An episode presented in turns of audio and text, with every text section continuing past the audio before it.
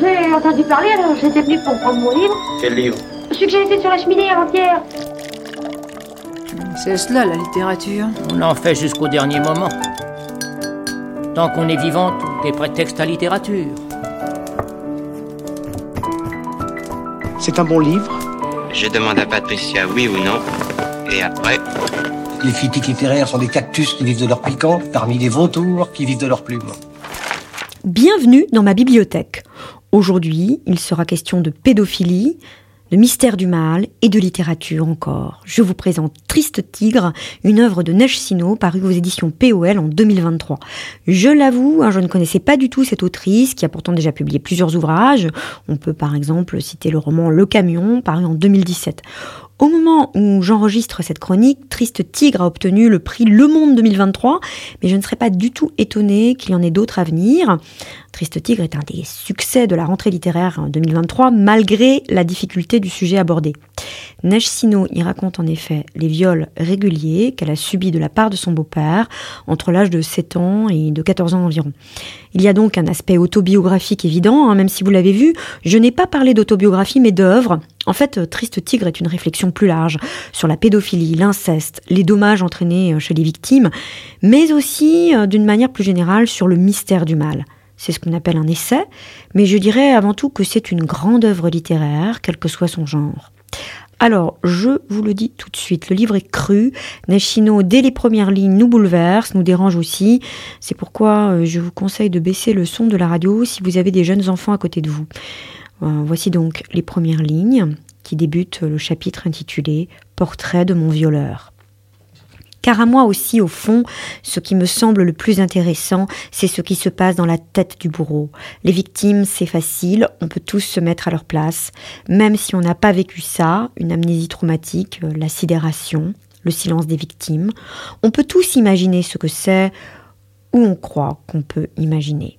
Le bourreau, en revanche, c'est autre chose. Être dans une pièce, seul avec un enfant de 7 ans, avoir une érection à l'idée de ce qu'on va lui faire, prononcer les mots qui vont faire que cet enfant s'approche de vous, mettre son sexe en érection dans la bouche de cet enfant, faire en sorte qu'il ouvre grand la bouche.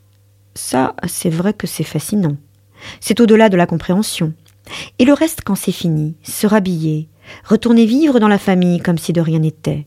Et, une fois que cette folie est arrivée, recommencer, et cela pendant des années n'en jamais parler à personne, croire qu'on ne va pas vous dénoncer, malgré la gradation dans les abus sexuels, savoir qu'on ne va pas vous dénoncer.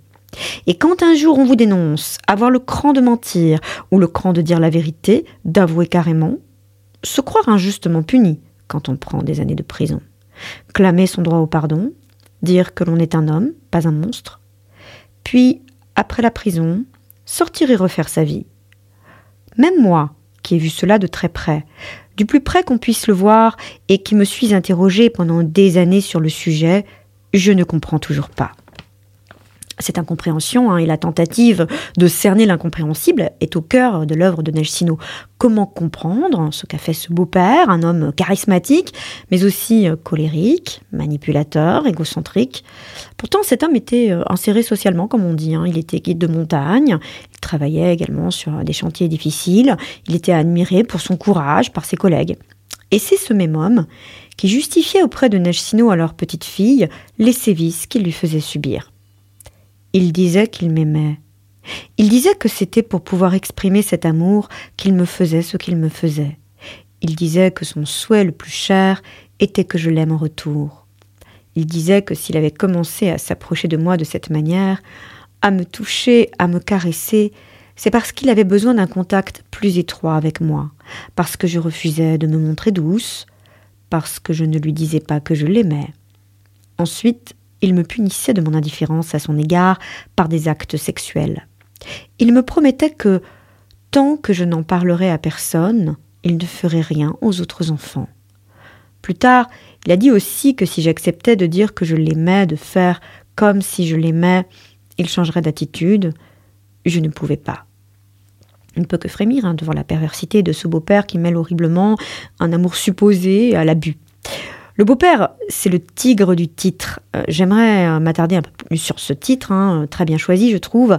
Il s'agit d'un double hommage. C'est tout d'abord une référence à un livre de l'américaine Margot Fragoso, dont le titre est euh, Tiger Tiger. C'est un livre dans lequel l'autrice raconte les viols répétés qu'elle a subis par un voisin quand elle était enfant. Et puis, il s'agit également d'une référence à un très célèbre poème de William Blake, tiré de chants d'innocence et d'expérience. Un poème dont je vais vous lire un extrait et qui est cité plus longuement par l'autrice. Tigre, tigre brûlant brillant, quand les astres eurent baissé leurs armes et trempé le ciel de larmes, a-t-il souri son forfait accompli? Celui qui créa l'agneau, t'a-t-il fait aussi? Voici les réflexions que tire l'autrice de ce poème.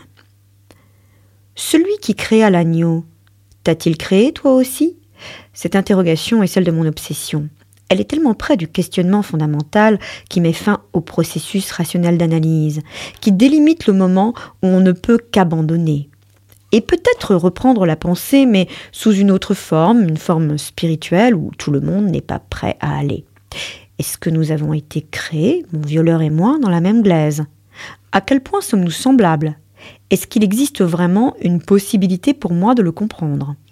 Ces questions se mélangent, elles n'ont pas toutes le même sens, ne désignent pas les mêmes processus, mais elles brûlent toutes du même feu. Si nous sommes tous égaux, créés par une même énergie, le tigre et l'agneau finissent par se rejoindre, selon la même logique qui fait dire au marquis de Sade que le bien et le mal proviennent d'une unique et indifférente source de vie. Bien sûr, le tigre était pour moi le violeur.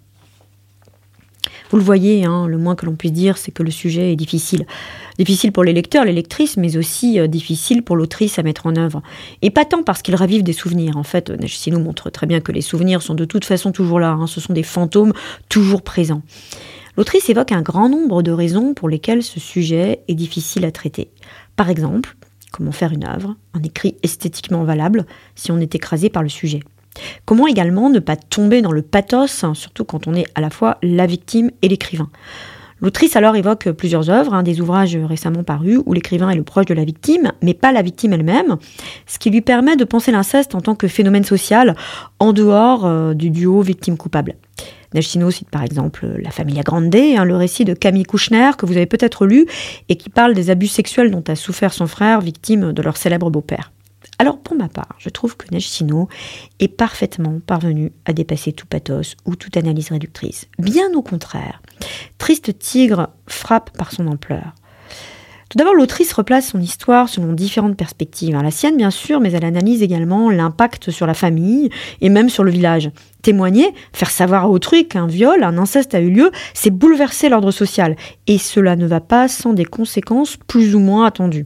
Quand Nashino parle, qu'il y a un procès contre son beau-père alors qu'elle a 21 ans, plusieurs personnes du village ne lui adressent plus la parole. Mais l'ampleur du texte provient pour moi essentiellement de la forme. J'ai déjà évoqué son caractère hybride, hein, autobiographie, essai, on a même l'introduction de quelques articles de journaux. Le livre est constitué de deux grandes parties, la première intitulée Portrait et la deuxième Fantôme. Chacune de ces deux grandes parties est divisée en petites sous-parties, par exemple, il a aussi de bons côtés, portrait de la nymphette, qui sont autant de facettes euh, de l'expérience et de la réflexion de l'autrice, qui est vraiment kaléidoscopique. Mais surtout, c'est un texte qui est infusé de multiples références. Comme vous l'avez peut-être deviné avec le sous-titre Portrait de la nymphette, Neige Sino consacre plusieurs pages au roman Lolita de Nabokov, un roman scandaleux, sulfureux, hein, où nous suivons les pensées et l'histoire euh, d'un pédophile. Neshino fait également différents parallèles avec des philosophes, des sociologues qui ont pensé la violence. Elle évoque euh, ainsi Anna Arendt et la Shoah, l'œuvre de Jean Hatzfeld sur le génocide rwandais ou encore des réflexions sur la torture. Nashino, pourtant, elle-même émet des réserves hein, sur les parallèles qu'elle tisse. Elle souligne ce qu'il peut y avoir de fossé, comme ça, à comparer des expériences qui n'ont a priori rien à voir entre elles, la violence génocidaire, par exemple, et la violence du viol. J'y vois, pour ma part, le questionnement commun aux écrivains qui écrivent de l'horreur sur l'horreur. Comment dire l'indicible? Dans une interview euh, dans le 7-10 sur France Inter, le 18 septembre 2023, l'autrice se demande Qu'est-ce qu'on fait avec quelque chose d'irracontable? Même si je raconte des faits, je n'y arriverai pas. Je peux seulement m'en approcher de différents points de vue. Alors, que peut la littérature? Nashino dit parfaitement bien à plusieurs reprises dans Triste Tigre à la fois la force et la faiblesse de la littérature. La littérature ne m'a pas sauvé, je ne suis pas sauvé. Et elle reprend plus loin en expliquant que la littérature est, je cite, une forme de consolation, mais pas suffisante pour que quiconque puisse être sauvé. Cette constatation peut paraître désespérée. Pourtant, bien au contraire, moi, ce que je retiendrai, c'est cette image de la pollinisation que je trouve à la fois très belle et très juste. Est-ce que j'identifie mon calvaire à celui des migrants torturés en Syrie? Bien sûr que non. Pas plus que je ne peux comparer la cave de mon enfance à un cachot à Auschwitz. Mais les concepts pour penser la violence peuvent voyager d'un terrain à un autre. De la même manière, je m'expose avec ce livre, qui ne veut pas aller bien au-delà de mon questionnement personnel, de ma biographie, à ce que ceux et celles qui le liront y puisent des particules qu'ils utiliseront hors du contexte de départ. Mes propos seront interprétés, déformés, délirés. Ils se combineront avec d'autres idées, c'est la seule façon qu'a la pensée de se reproduire vraiment, pas par rhizome ni racine, mais par une pollinisation aléatoire. Nechsino a écrit une œuvre majeure, un tissé d'autres œuvres, d'autres références, peut-être pas consolantes, mais infiniment nourrissantes. Je vous conseille donc cette œuvre de Nechsino, Triste Tigre, parue chez POL en 2023. Vous n'en sortirez certainement pas indemne.